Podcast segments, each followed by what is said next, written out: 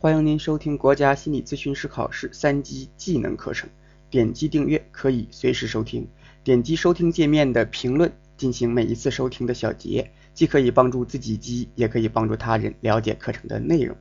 您也可以加入我们的心理微信群进行互动讨论，请加微信一二五零四一三六二二，注明喜马拉雅。我们一起来学习三级第二章心理咨询技能的内容，第三节个体心理咨询方案的实施，第五单元简易行为。矫正，阳性强化法。阳性强化法呢，也叫做正强化法。它是呃，我们学习呢这个疗法有一个顺序，三步啊，原理、步骤、注意事项。无论是哪个疗法，我们都是按照这个顺序走的。而且考试这三个方面都是重点。我们先来介绍一下。阳性强化法的原理，阳性强化法的基本原理啊，它是呃这个行为主义的理论。行为主义的代表人物还能够想起来吗？啊，主要是华生，对吧？主要是华生。之前呢有这个巴甫洛夫和桑代克，那之后呢有这个斯金纳和班杜拉，这是几个主要的人物。当然还有其他人，比如说。啊，这个沃尔普啊等等，那我们这里面的这个阳性强化法，它的理论基础就是这个行为主义，而且是呃这个斯金纳的操作性条件反射强化嘛啊，操作性条件条件反射里面的关键词就是强化，在这个华生的呃这个这种呃条件反射里面呢是。没有，呃，没有这个这个，呃，强化的，呃，华生和巴甫洛夫这个叫做呃经典条件反射，经典条件反射，在这里我们说的是操作条件反射。行为主义理论认为呢，人及动物的行为都是后天养成的，都是习得的，是行为的结果，啊，被强化的原因。如果想建立或者保持某种行为，可以对他的这个行为进行阳性刺激，也就是积极方面的刺激啊，奖励。那通过奖励强化该行为，从而促进该行为的产生和出现的频率，行为得以产生或者是改变。这就是阳性强化法的基本原理。那如果呃把阳性强化法的基本原理说的最简单，那就是两个字：强化。阳性强化法呢，也称为正强化法，阳性正嘛，还有积极强化法，这三个呢是一个意思。所以如果考试啊这块给你出个多选题，那是很容易的。他问你这个阳性强化法又叫做什么？正强化、积极强化法都有。它的一个典型特点呢是只赏不罚，没有没有惩罚这一说，只是啊这个鼓励。那对你对于那些消极的行为怎么办呢？你不惩罚，我们就忽视它啊，让它自然消退就好了，不理它。那这个就是阳性强化法的基本的操作原理啊，原理。操作步骤一共是五步。第一步呢是明确目标行为，就是你想呃改变哪个行为呢？第二个是监控目标行为。对你的这个目标行为要做记录，比如说吸烟啊，一天吸几根啊？那每根烟中间隔了多长时间？多长时间把它吸完？这些都要具体的把它标定出来。第三个呢是设计方案，明确强化物，明确强化物。这个强化物啊是能够给个体带来更强烈的一个刺激的啊这么个物件。无论是什么，也就是说，这个强化物跟上之后，能让这个个体感觉更好。如果呃，这主要是看看他缺啥啊，缺啥强化啥，缺钱儿给钱儿啊，缺物给物啊，缺表扬给表扬，缺尊重给尊重啊，你看他缺什么？那如果是人人家不缺钱的，你还以为给钱那没用啊，那就没意义了。对他对于他来说，这个不不不是强化物。这是设计方案明确强化物。第四步呢是实施强化啊，具体操作了。五追踪评估，一共是这么五步。再介绍一下：一、明确目标行为；二、监控目标行为；三、设计方案明确强化物；四、实施强化；五、追踪评估。这是步骤。第三个是注意事项。呃，一呢是目标行为要单一具体啊，单一具体，要确切。第二个呢是要及时强化，要适度强化，你不能过时了再强化。呃，这个孩子这次考试了，你都已经承诺孩子说这次考试了，呃，带着出去玩儿，呃，或者是把把这个猪给杀了，曾子杀猪的故事吗？结果回孩子回来确实考试考得非常优秀，你得兑现诺言呢。结果你说不行啊啊，现在最近比较忙，这手头比较紧，等等吧，种种原因没及时，过两年了才想起来啊。黄瓜菜都凉了，早就凉了。那这及时强化，适度强化呢？是指你不能过，也不能弱，哎，叫适度强化。第三个注意事项是，随时间的进程，强化物呢可以由这个物质上的刺激变为精神奖励。物质刺激有时候你跟不上，比如说孩子考试，啊，你说孩子考试考得好给钱，这次给一百，下次多一分给两百。那他总有往上提的时候，如果，哎，他不提，那你就要维持原来的物件，原来原来是多少钱就提多少钱啊，这个物价不能变。那如果他涨了，那你再用原来的这个价格，孩子就不干了。你想啊，它涨到什么时候是个头啊？所以最终往往会转变成精神奖励，精神奖励，这个无止境的嘛，对不对？这是注意事项。行为疗法呢，涉及到三种理论，有这个华生巴甫洛夫的经典条件反射，经典条件反射，一个刺激一个反应，对吧？桑代克和斯金纳的操作性条件反射，还有班多拉的社会学习论。那阳阳性强化法的这个基本操作呀，呃，基本原理呢，就是这个操作性条件反射，操作性条件反射。在行为治疗当中，常用的方法有以下四种，分别是增强法、增强、惩罚法、消退法和代币管制法，一共是这么四个。那增强啊，又包括了正强化和负强化，所以这个增强法也可以叫做强化法，对吧？增强嘛。惩罚呢，又包括了正惩罚和负惩罚，这四个概念非常容易混。什么叫正强化呢？什么叫负强化呀？如何叫正惩罚？怎么还有一个负惩罚呢？这四个概念太容易混了。你要说强化懂啊，一能想象出来，就是给好吃的呗。哎呀，缺什么给什么，这是强化。惩罚也好理解，做错事了打屁股啊，这叫惩罚，这也能理解。那负强化又是怎么回事呢？还有负惩罚呢？这些考试时候啊，哎，经常出一些辨析题，就是这个案例里面的辨析题，还有这个选择题，它确实出过。所以我们可以把这四个呀，给它辨辨析一下啊。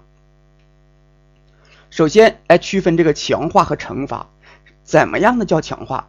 什么样的什么样的这个呃叫惩罚？我们只抓住一点，就看这个。针对的这个行为，它出现的频率是多了还是少了？如果呀，呃，这个行为出现的频率增加了，那这是强化，也就是强化能够使行为出现的频率增加。那惩罚呢，就是反面的，惩罚能够使行为出现的频率减少，所以惩罚也有用，也有用。你说你闯红绿灯了，罚你啊！下次再闯还罚你啊！呃，再往后就直接扣分，给你扣没的。现在人走红绿红绿灯，呃，闯灯也也照样罚，罚罚到一定程度之后，再也不敢动。这就是使这种呃消极的行为出现的频率是越来越少了。所以惩罚它也是有意义的，有意义的。这是惩罚和强化。强化是使这个行为出现的频率增加，越来越多，这是强化；而惩罚呢，是使频率出现的越来越少。这就能够分清强化和惩罚了。接下来我们再分这个呃正和负。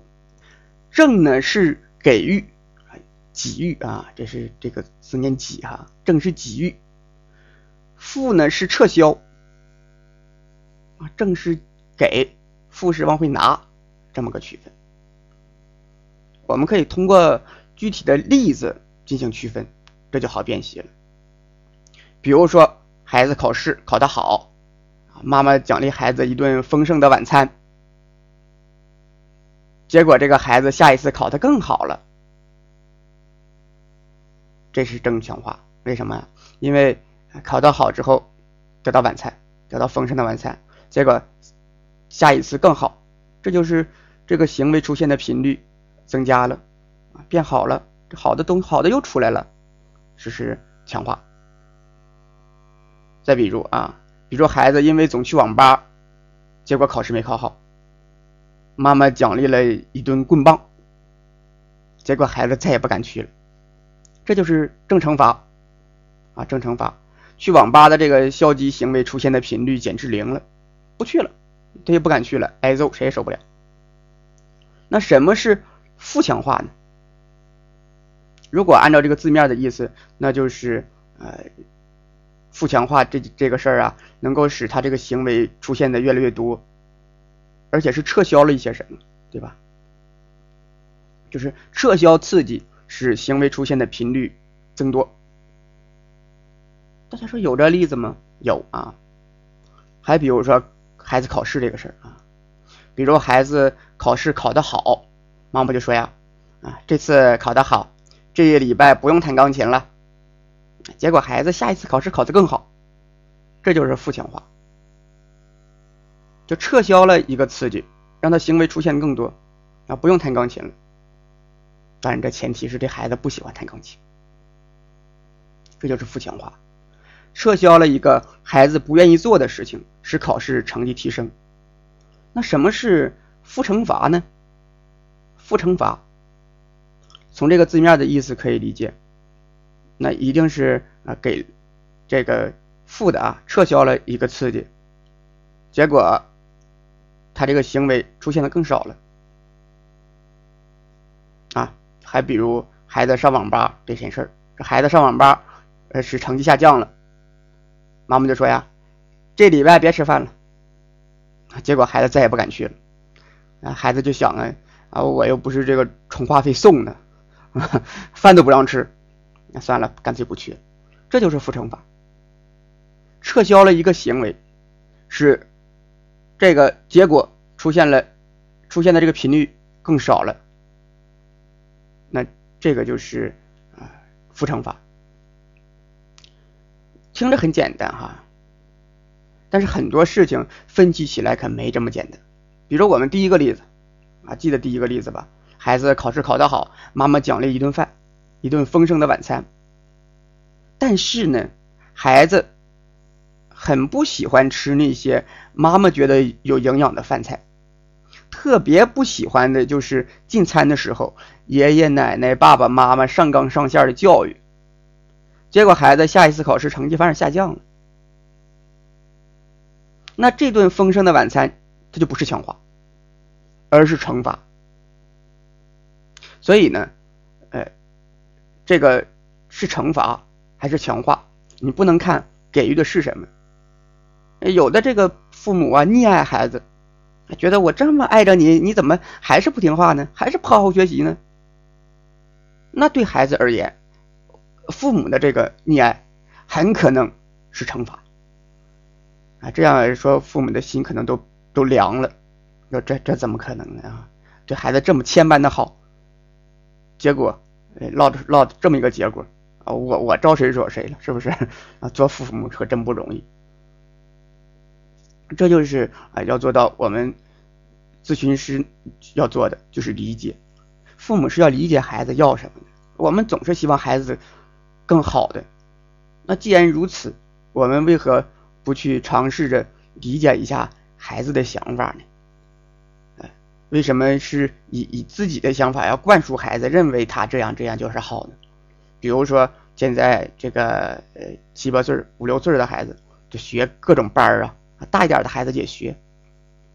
父母是觉得这个对孩子好，也许真是好，但是对一些孩子来说是好，对另外一些孩子很可能就是压力太大了。那这些对于他们可能就等于惩罚了，所以成绩会会往下降的。那刚才说的这个今晚餐的这个事儿，那就是惩罚。那再接着举例子啊，啊，比如孩子因为总去上网吧，结果考试没考好，妈妈奖励一顿棍棒，还记得吧？这是第二个例子。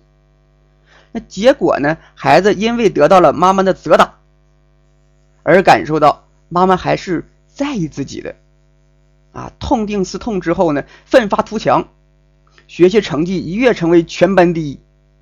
啊，这过去说的“棍棒出孝子”，真是打出来的。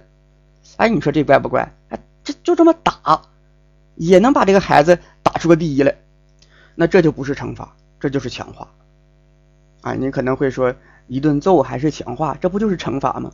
哎，你不能看表面的意思，你要看这个结果啊。结果人家就是越来越好，那他就是强化；结果就是越来越差，那这就是强就是惩罚。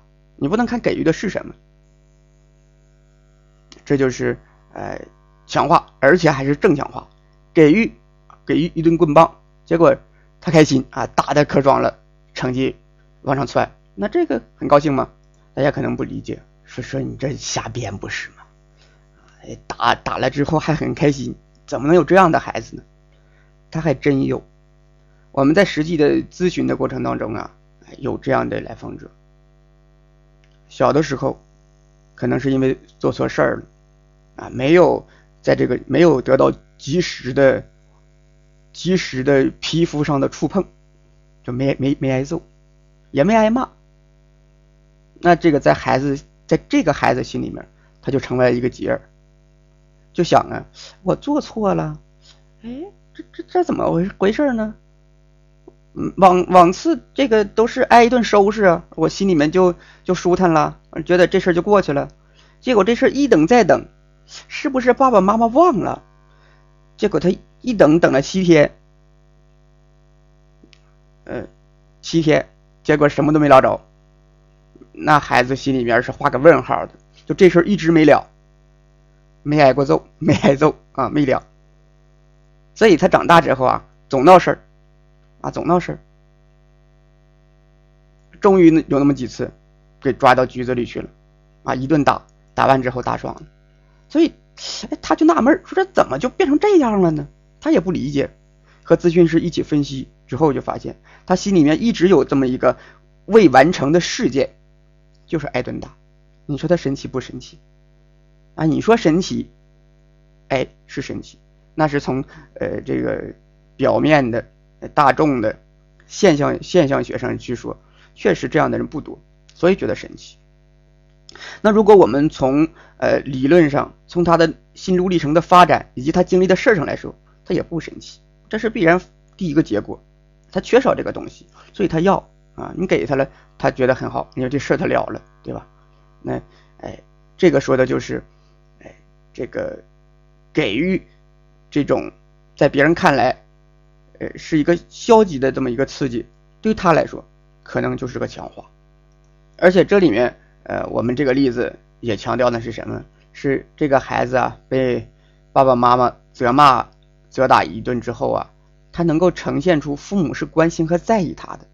啊，很多小孩子啊，大人也有这个时候，各种折腾，啊，各种折腾。现在不流行那么一个词儿吗？no 作 no 带是吧？总是作，他为什么作呀？他不想好吗？他作是有原因的，是希望自己被看到，希望得到关心，得到在意，这是他想要的。我们再说这个强化和惩罚的例子，在这个。妈妈和孩子的互动当中，亲子互动当中，比如说孩子哭了，妈妈很是心烦呐，啊，这怎么哭了？这个孩子呃两三岁，太不听话了，怎么就哭了呢？影响我工作吗？我这斗地主进前三名了，你哭我哄你，我跟谁赢去？妈妈很生气，那打了这个孩子。那在这个互动当中啊，在妈妈看来，可能觉得揍孩子一顿这是惩罚，而从孩子的角度来看，可能是对妈妈行为的强化。那怎么对？是不是对妈妈行为的强化呢？你看，孩子一哭，一个刺激出现了吧？给予妈妈这个刺激，哎，妈妈这个行为就会出现，就会打。所以呢，孩子越哭，妈妈越打，这等于对妈妈行为进行了一个强化。那这个到底是惩罚还是强化？你还得看从哪个角度来看。哎，虽然我们举了一些例子，说明惩罚也是有意义的，但是呢，要注意。只有强化，才会使行为出现的频率增加，而惩罚的积极意义只在于使行为出现的频率减少。所以我们是不主张用用更多的惩罚的，只有对那些呃违反了社会公约的、违反了大众规则的、对别人有伤害的这些行为。可能要给予一些惩罚，因为这些行为需要让他们出现的频率减少。所以，如果呢，父母希望孩子出现更多有意义的、积极的行为，请考虑选择强化而不是惩罚。教材上给出一些惩罚的方法，它包括了一般性的惩罚，比如说批评。呃，老师有的时候批评学生，捐个小黑屋就骂骂一顿；领导呃也会批评员工，比如说罚款、扣工资扣工资。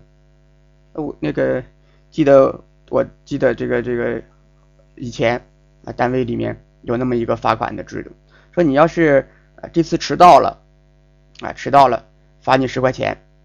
你们这一个一个小组里面。十个人吧，每人发十块。不有一个领导吗？你们顶头上司，哎，加在一起发领导啊，领导罚一百，每人发十块，这谁受得了啊？这罚款的这种惩罚力度真是强啊。一般的还有劳动改造，这是一般的惩罚。特殊的惩罚，比如说给你绑起来，约束身体，呃，还有那个这个。过去，过去家法是跪在那儿跪在祖宗牌位旁边，不许起来，不允许动。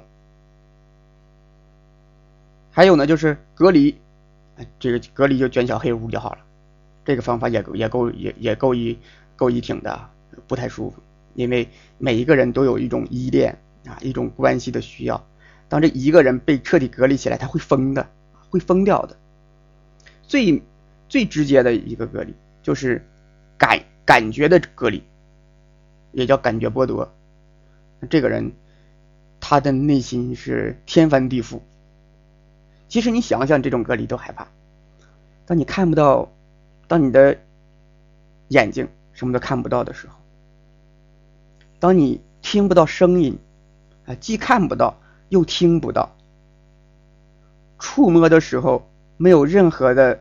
疼痛，没有什么刺激。你想想这个世界是什么样的？隔离，还有厌恶疗法，厌恶疗法就是给予一些厌恶的刺激。厌恶疗法啊，有人说这个厌恶疗法太不人道了，也很可怕。哎，有一种比较柔和的厌恶技术呢，叫做饱和策略。饱和策略，比如说矫正儿童撕衣服。啊，这个不良的习惯，撕衣服的没看见过，我可看见过这孩子撕纸的。这个撕衣服的，撕衣服的这个事儿，那咨询师呢可以向儿童提供大量的破旧衣服，并督促他反复的撕，啊，即使儿童感觉累了，也让他继续撕，直撕到他感觉到厌恶，并要求咨询师把这衣服拿走为止。